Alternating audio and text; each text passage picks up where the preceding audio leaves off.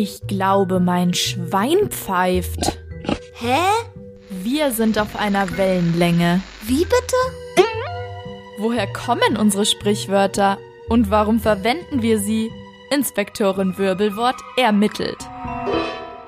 Esel sind fleißige Tiere und gar nicht so dumm, wie sie oft genannt werden. Sie wurden früher schon als Nutztiere verwendet, um schwere Ladungen von einem Ort an den anderen zu transportieren. Esel haben den Menschen so viel Arbeit abgenommen. Dabei gab es aber ein kleines Problem, denn Esel mögen überhaupt kein Wasser, zumindest wenn es ihre Füße berührt. Wenn also ein kleiner Bach oder Fluss auf dem Weg war, war das ein Problem für die Bauern. Deswegen mussten sie sich eine Lösung einfallen lassen, damit die Esel an das andere Ufer kommen konnten. Und das waren kleine Brücken. Sie wurden an schmalen Stellen im Wasser gebaut, damit die Esel das Wasser unbeschadet überqueren konnten. Eine Eselsbrücke ist also ein kleiner Umweg, der trotzdem ans Ziel führt. Heute sind mit Eselsbrücken Merksätze gemeint, die uns helfen, uns an Sachen zu erinnern. Der Merksatz kann alles sein, was euch eben hilft. Zum Beispiel ein Reim.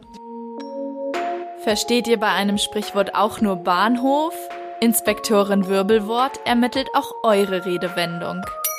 Schickt sie uns an radio@feuerwerk.de.